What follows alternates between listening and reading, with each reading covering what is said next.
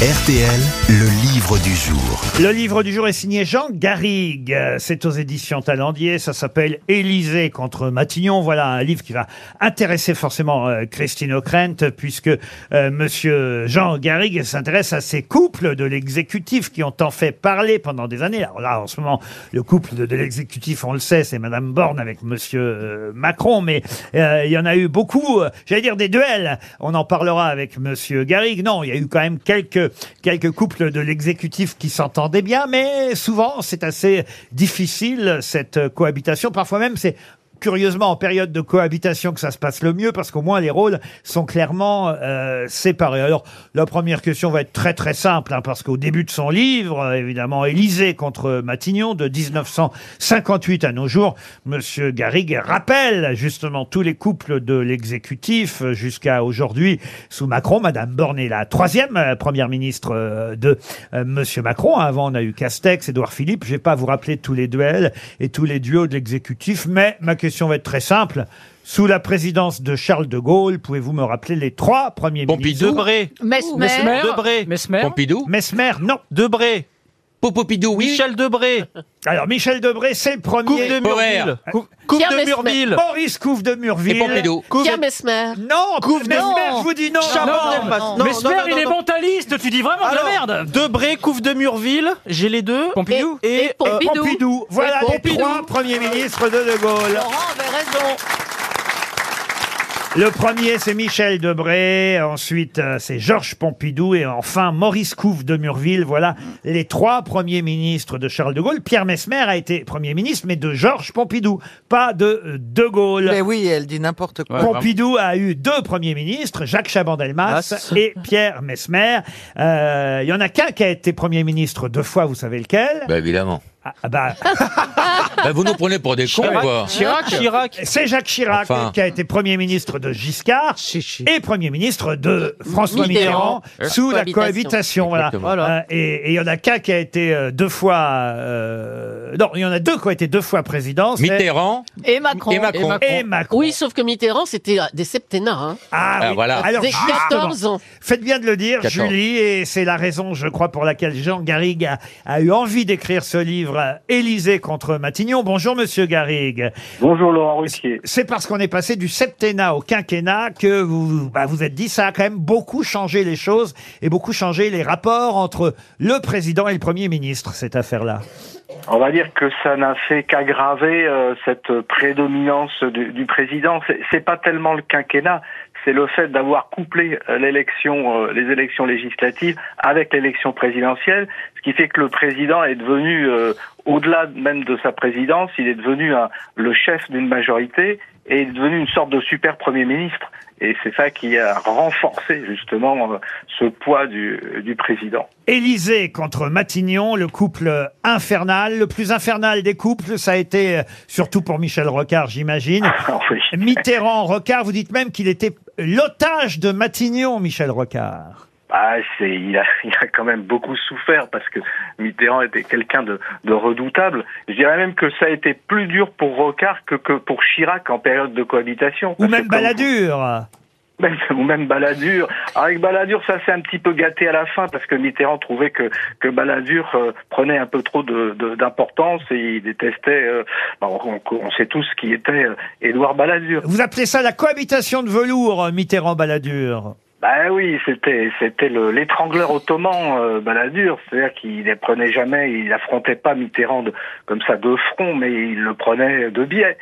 Et donc euh, et donc c'était entre euh, deux, deux Ramina Grobis qui se qui se neutralisaient l'un l'autre, euh, c'était au plus euh, au, au plus hypocrite des deux. euh, Je vous demande de vous arrêter.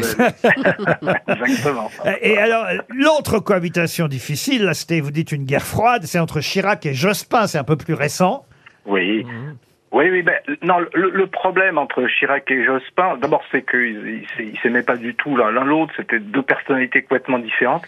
Et puis surtout qu'à un moment donné, bah, ils savaient qu'ils allaient s'affronter euh, en 2002 pour la réélection euh, potentielle de, de, de Jacques Chirac. Donc à partir de là, ils se sont livrés une, une guerre de, de communication. Euh, Chirac a, a tout essayé pour saboter euh, le, ce que faisait euh, Lionel Jospin. Et il a, Et il il a réussi. il a fait, Il Et a réussi. Et Elle a Il a réussi, effectivement, Chirac a gagné contre euh, Jospin, enfin contre Le. Pen euh, au deuxième tour, mais Jospin s'est fait ça. éliminer euh, dès le premier. C'est effectivement difficile. Ah.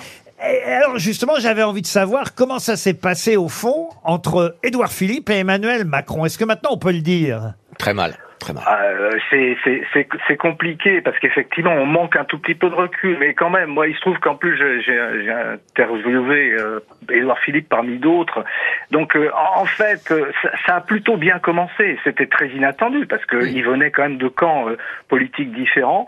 Au départ, ça s'est bien passé. Oui, la barbe était noire au départ, puis après, c'est parti en couille.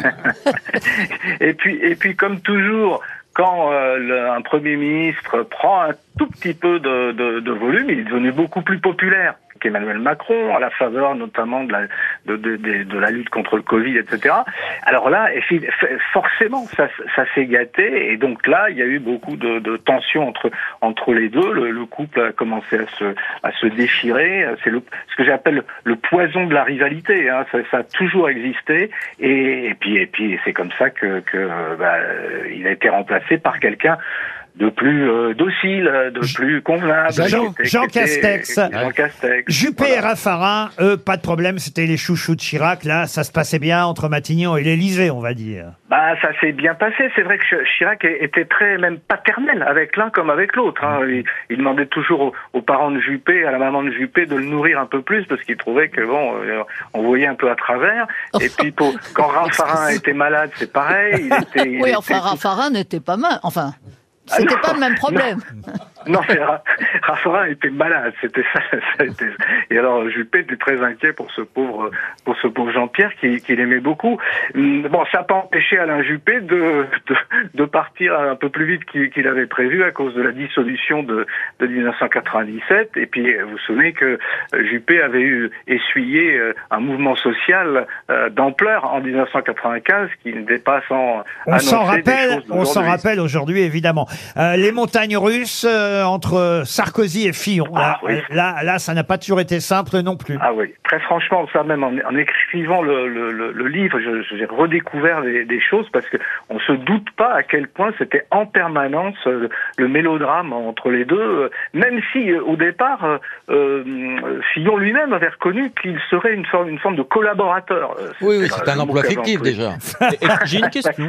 Oui, monsieur El Karat. J'ai une question et, et la euh, pas la cohabitation, euh, le l'exécutif hein, qui a fini en tragédie euh, Bérégovoy-Mitterrand? Oui, ah ben, c'est pas lié. Alors c'est un petit peu lié quand même au comportement de Mitterrand vis-à-vis de Bérégovoy, parce que ce qui s'est passé, c'est que Bérégovoy a été envoyé au casse-pipe euh, pour préparer les élections de 1993, qui allaient être un fiasco pour pour pour la gauche et pour et pour Mitterrand, et qu'on lui a fait endosser la responsabilité de cette de cet échec.